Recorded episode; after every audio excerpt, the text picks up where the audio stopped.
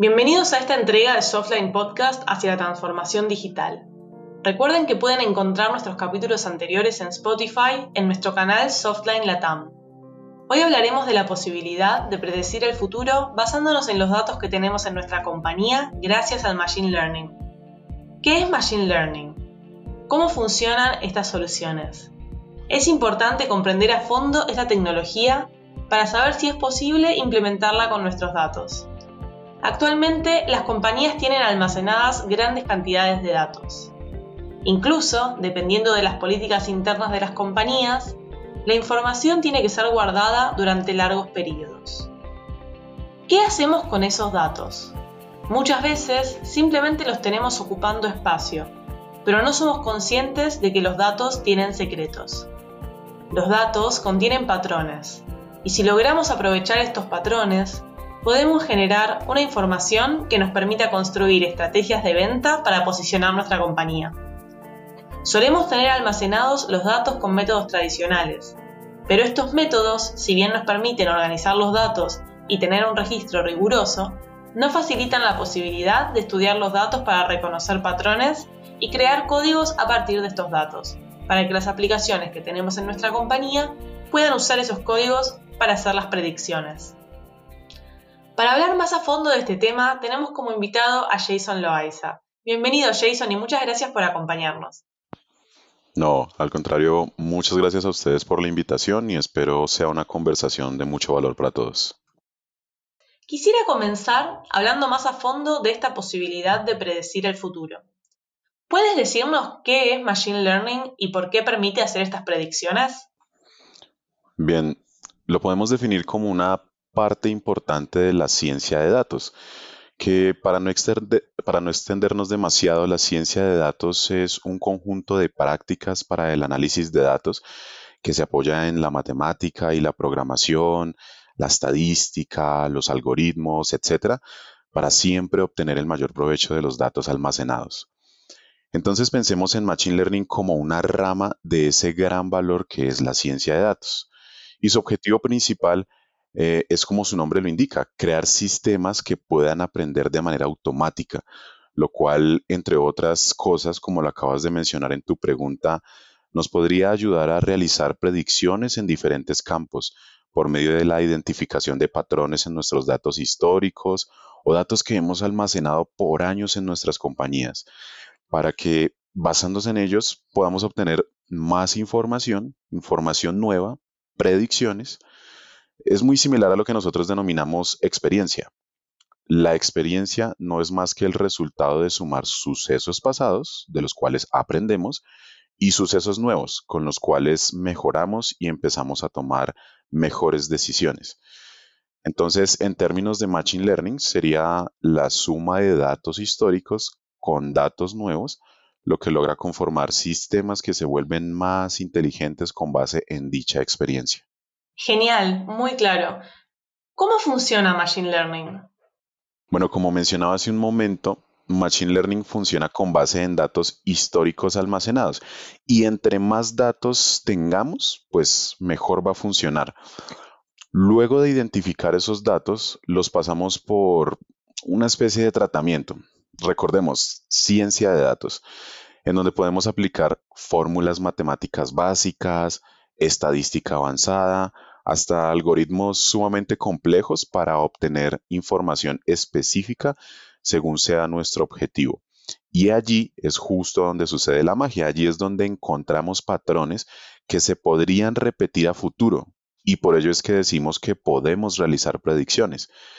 Si bien puede que el concepto suene como algo relativamente nuevo o demasiado complejo, no lo es tanto.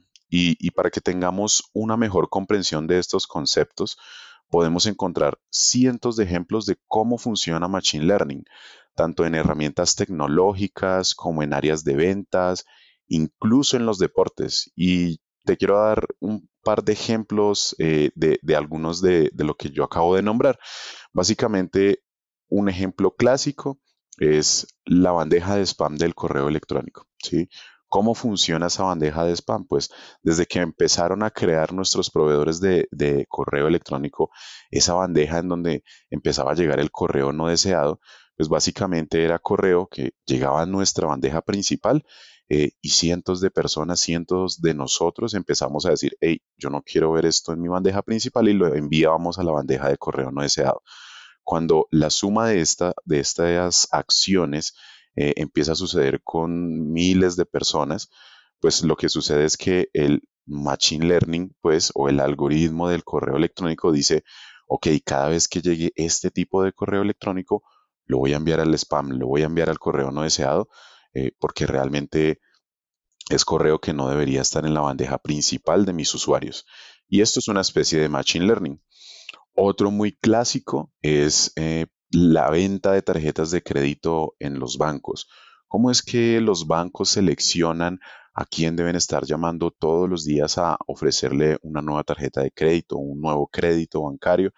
Pues básicamente es porque eh, los bancos tienen un montón de información en sus bases de datos, eh, cientos de datos de cada una de las personas en donde podrían ver la edad, su experiencia crediticia, si, tienen, si han tenido trabajos estables, por ejemplo, y la suma de estos datos eh, eh, interpretadas por un modelo de Machine Learning, lo que va a dar como resultado es decirte, mira, eh, esta persona puede tener una nueva tarjeta de crédito, esta otra podrías ofrecerle un nuevo crédito puntualmente. Entonces, más o menos ahí vamos aterrizando un poco el concepto de cómo funciona. E incluso nombraba por ahí los deportes. Digamos, si yo quisiera saber cuáles son las probabilidades de que un bateador logre un home run, bastaría con empezar a tomar los datos de todos sus juegos pasados a lo largo de su carrera como beisbolista y empezar a validar eh, cuál ha sido su performance en todos estos partidos de béisbol, para que al final del ejercicio se encuentre el patrón y yo pueda decir, ok, más o menos hay probabilidades de que en este partido haga un home run, un par de carreras, etcétera, etcétera. ¿Listo? Entonces, así es más o menos cómo funciona Machine Learning. ¿Qué ventajas tiene el método Machine Learning sobre los métodos de almacenamiento y estudio de información tradicionales? Yo creo que más allá del método son las herramientas que han empezado a aparecer para hacer Machine Learning. Si hablamos solamente de métodos, regresamos al punto principal, a la base de la que parte todo este tema, que es la ciencia de datos. Con los métodos que tenemos allí es suficiente para empezar a hacer análisis de datos y empezar a encontrar patrones que nos ayuden a hacer algunas predicciones. Sin embargo, cuando nos apalancamos en las herramientas que nos ofrece Machine Learning, algoritmos prefabricados, grandes capacidades de cómputo en la nube, por ejemplo, entre otros, podemos lograr grandes avances, llegando incluso a un punto aún más relevante que es la inteligencia artificial. Y esa es la principal ventaja de Machine Learning sobre los métodos tradicionales, tener la capacidad de enseñarle a la computadora a analizar datos, encontrar patrones, desplegar alertas, etcétera, etcétera, con base en el aprendizaje automático. Entonces, los métodos de almacenamiento y estudio de la información tradicionales están bien, pero si empezamos a aplicar modelos de Machine Learning apoyados en todas las herramientas que hoy existen para ello, por ejemplo en la nube, vamos a potenciar en gran medida este activo tan valioso como lo son los datos para una compañía. ¿Quiénes aplican los modelos de Machine Learning? Esta pregunta podríamos dividirla en dos. Primero que todo, ¿qué es un modelo de Machine Learning? Y luego sí, ¿quiénes aplican dichos modelos? Entonces, para abordar la primera pregunta, ¿qué es un modelo de Machine Learning? Básicamente es el resultado final que obtenemos, la información que requeríamos o la predicción de las probabilidades de que el bateador logre un home run, para volver al ejemplo anterior. Luego de haber entrenado un algoritmo matemático con datos históricos y de haber comparado la salida del algoritmo con datos reales y demás, cuando esto pasa y empiezo a obtener datos funcionales, puedo decir que tengo un modelo de Machine Learning. Ahora bien, con esto en mente, la pregunta que me hacías es, ¿quiénes aplican modelos de Machine Learning? Y bueno, ya vimos algunos ejemplos, pero si lo, si lo pensamos un poco, desde el estudiante que requiere saber cuál será su nota final del semestre, hasta las grandes corporaciones para acotar cuál será su meta de ventas en el siguiente año, o si los vuelos llegarán de acuerdo con los horarios establecidos, Y te quiero explicar un poco por qué. En el caso del estudiante que quiere saber cuál será su nota al final del semestre, él lo que hace normalmente es que en una tabla de Excel empieza a consignar sus diferentes notas en el primer mes, sus diferentes notas en el segundo mes, y allí empieza a aplicar pequeñas fórmulas matemáticas para sacar promedios, eh, la media aritmética y decir, ah, ok, necesito tanta nota en el siguiente mes para poder pasar el semestre. Y ahí lo que él está ya empezando a aplicar son modelos de ciencias de, ciencias de datos muy básicos.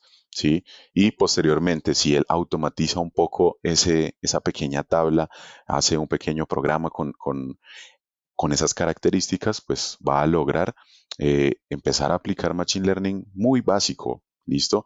Pero si ya nos vamos a las grandes corporaciones, pues podríamos calcular las metas de ventas o cuánto va a vender mi equipo comercial si yo ya tengo muchas, eh, muchos datos, perdón, acerca de cuánto ha vendido cada uno de mis vendedores en el semestre 1, en el semestre 2, en el año 1, eh, en el año 2, en el año 3 y posteriormente encontrar cuál es el patrón normal para que al final me dé un resultado de cuál va a ser aproximadamente eh, esa meta de ventas para el siguiente año. Lo mismo para los vuelos, si, si volvemos al ejemplo que estaba mencionando hace un momento. Si yo quiero saber si un vuelo llegará tarde o si un vuelo llegará en el horario establecido, las aerolíneas tienen pues grandes bases de datos en donde determinan ok, este vuelo va a llegar eh, de pronto un poco retardado porque llegó a su país de destino y para que se regrese primero que hay que realizar una revisión de las turbinas, hay que tanquear el avión, etcétera, etcétera, un montón de parámetros que van a, dar como resultado si el avión va a llegar a tiempo o va a llegar con eh, alguna tardanza. Así es básicamente como a grandes rasgos todos los que aplican estos modelos de Machine Learning a pequeña o a gran escala. Excelente, muchísimas gracias. Según entiendo, hay dos tipos de Machine Learning, uno supervisado y uno no supervisado. ¿Puedes explicarnos en qué consiste esta diferencia? Sí, mira, básicamente cuando hablamos de Machine Learning supervisado, es porque tenemos un sistema que está aprendiendo con base en los datos que nosotros le estamos introduciendo a dicho sistema. Datos organizados, clasificados, etiquetados, lo cual quiere decir que es un sistema que necesita siempre de interacción humana o que es un modelo supervisado. Ahora bien, si hablamos de Machine Learning no supervisado, en este no existe interacción humana. En este caso, el sistema aprende de datos que no están organizados ni etiquetados y lo que hace es empezar a buscar patrones o relación entre todos esos datos que, ya tiene el sistema para conformar ahí sí grupos optimizados de datos. Entonces, en un modelo no supervisado vemos em, a Machine Learning trabajar más fuertemente porque simplemente con una cantidad de datos que ni siquiera deben estar organizados, él empieza a buscar cuáles son los patrones, eh, cómo es que un grupo de datos está trabajando con el otro, tiene referencia el uno con el otro. Y allí es donde vemos un modelo no supervisado porque Machine Learning empieza a conformar esos grupos de datos y de allí empezar a encontrar esos patrones y darnos mejores resultados. Tenemos muchos tipos de datos, pero no necesariamente todos sirven o son suficientes para tener predicciones acertadas. ¿Cómo sé qué datos son relevantes y cuáles no? Pues realmente todos los datos pueden servirte para aplicar un modelo de Machine Learning. Sin embargo, la respuesta a la pregunta que me acabas de realizar es otra pregunta. ¿Qué quieres tú obtener de los datos? Pensemos, por ejemplo, en que estamos realizando un análisis de consumo de gasolina del país por año y tenemos una tabla de Excel con la información de las toneladas de combustible vendidas al año, la cantidad de automóviles que funcionan a gasolina vendidos por año, la cantidad de carreras ganadas por cada marca de automóvil por año y el mejor cuero para cubrir las sillas de tu automóvil. Allí vemos información valiosa, que está conectada con nuestra pregunta e información que realmente no es muy irrelevante. y otra que tal vez sí nos pueda servir, pero para contestar otro tipo de preguntas. Como podemos ver, seleccionar cuáles son los datos relevantes para empezar a aplicar Machine Learning depende más que nada del tipo de información que queremos obtener. Si nosotros tenemos en cuenta la tabla que mencionaba hace un momento de Excel con la información de toneladas de combustible, la cantidad de automóviles que funcionan a gasolina, eh, la cantidad de carreras ganadas por cada marca de automóvil y el mejor cuero para cubrir las sillas del automóvil.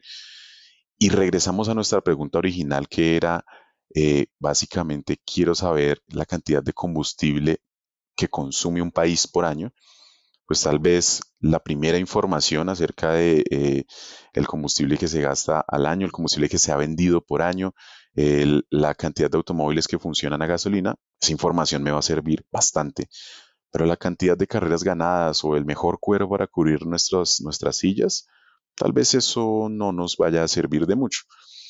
Entonces, si nosotros realmente empezamos a conectar la pregunta con las respuestas que queremos obtener, allí es donde empezamos realmente a detectar cuáles son esos datos que son relevantes y cuáles no, para empezar a hacer un poco eh, de limpieza o depuración a nuestros datos. Genial, muchas gracias. ¿Las predicciones de Machine Learning pueden resolver cualquier tipo de pregunta? ¿O hay una manera adecuada de formular las preguntas para recibir respuestas verdaderamente eficaces?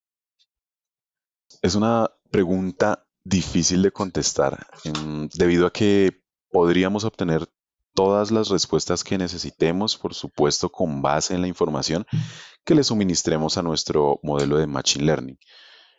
Pero realizando preguntas concretas que tengan respuestas cerradas, como por ejemplo, ¿es A o es B? ¿Cuánto o cuántos? ¿Qué está fuera de lo común? Así podríamos garantizar un poco más que nuestros modelos funcionen. Ahora bien, es probable que no todas las respuestas nos lleven al camino deseado, así que otra forma de obtener respuestas más eficaces es importante tener en cuenta la mayor cantidad de factores o esos y qué tal si para obtener la información deseada.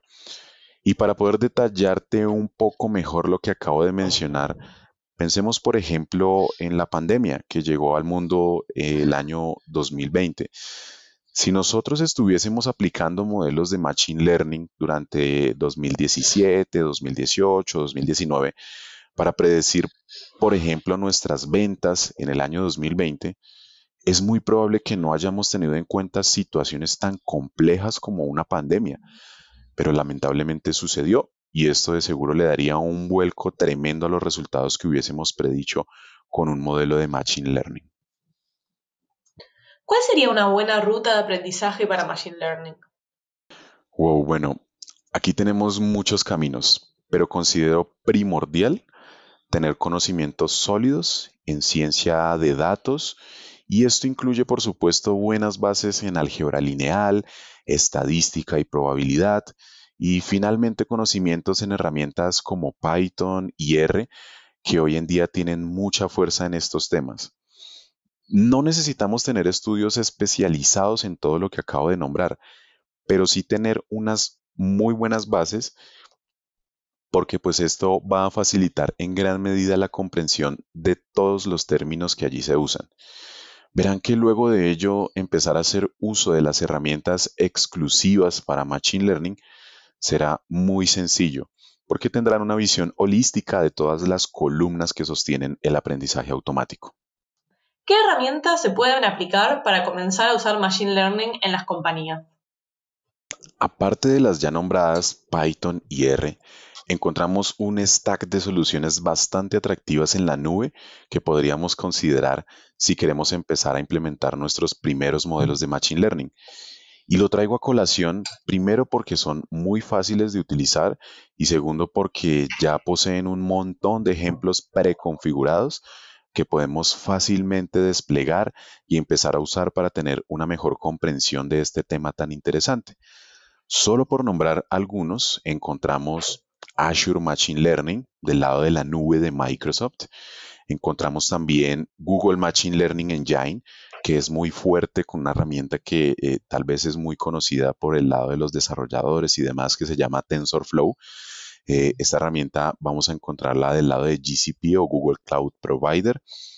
Y eh, también encontramos, por ejemplo, Amazon SageMaker, que pues está básicamente hosteada en la nube de AWS o Amazon Web Services. Y dentro de cada una de estas nubes encontramos más y más herramientas que nos ayudarían bastante a potenciar aún más nuestros modelos de Machine Learning, como herramientas de reconocimiento de imágenes, herramientas de reconocimiento de voz, entre muchos otros. Excelente, muy claro. Por último, quisiera preguntarte cómo puede Softline cubrir las necesidades de Machine Learning de las compañías. Mira, desde Softline International contamos con la capacidad y experiencia en el manejo de herramientas en la nube para ayudar a compañías de diferentes sectores a sacar mayor provecho a los datos que tienen almacenados, que por cierto son un activo muy valioso y en muchas ocasiones las empresas solo los mantienen almacenados por temas normativos para que puedan obtener datos nuevos, información de valor, puedan realizar mejores planeaciones y sobre todo para guiarlos en el aprendizaje de todos estos conceptos que estamos seguros son un punto de vital importancia para las compañías del futuro. ¿Hay algo que te gustaría resaltar de lo que hablamos para darle un cierre a todo lo compartido acerca de Machine Learning?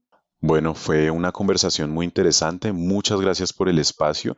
Y para recapitular algunos de los puntos más importantes, pues Ahora ya sabemos que Machine Learning es una herramienta poderosa para el análisis de datos que nos permite realizar tareas de aprendizaje automático e incluso realizar predicciones por medio de sus diferentes modelos.